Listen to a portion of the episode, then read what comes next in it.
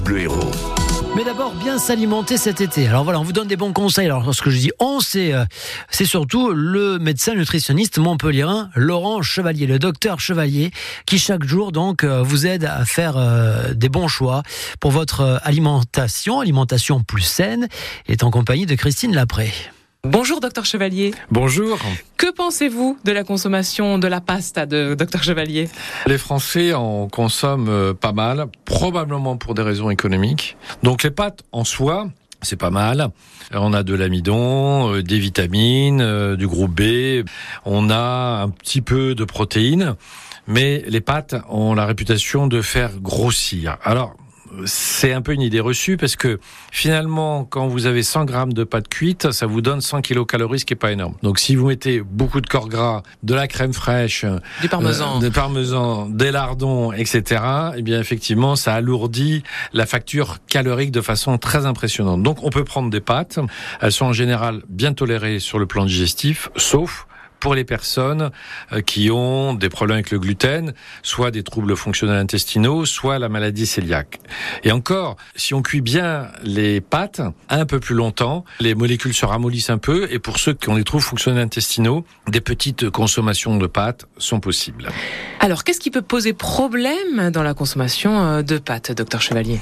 Le premier, c'est que l'origine des blés euh, n'est pas toujours indiquée. Il y a quand même beaucoup de pays qui utilisent beaucoup de pesticides, en France aussi d'ailleurs.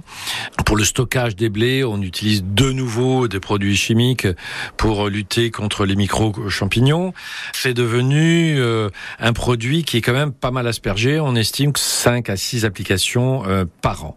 Qu'en est-il euh, des pâtes dans les plats préparés, docteur Chevalier?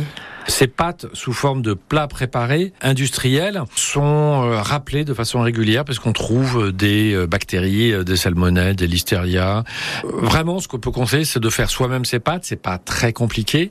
Vous avez beaucoup de pâtes qui sont faites avec de la farine raffinée. Ce type de produit a tendance à favoriser le développement de diabète maladies cardiovasculaires puisqu'elles font monter assez fortement le taux de sucre dans le sang. Alors, bien sûr, ça dépend du degré de consommation. Qu'est-ce que vous nous conseillez alors, docteur Chevalier, quand on achète des pâtes? Des pâtes complètes ou semi-complètes? Des pâtes bio, il faut absolument que soit indiqué sur l'emballage farine de blé origine France. Ensuite, il est tout à fait possible aussi de prendre des pâtes à l'épeautre.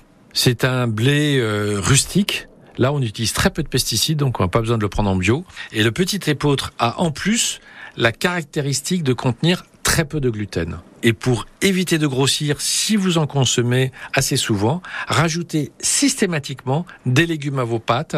Ça va diminuer la charge calorique et également ce qu'on appelle l'index glycémique du repas. C'est-à-dire que le taux de sucre va moins monter. Donc, bon appétit pour des pâtes bien choisies, bien cuisinées. Merci, docteur Chevalier. À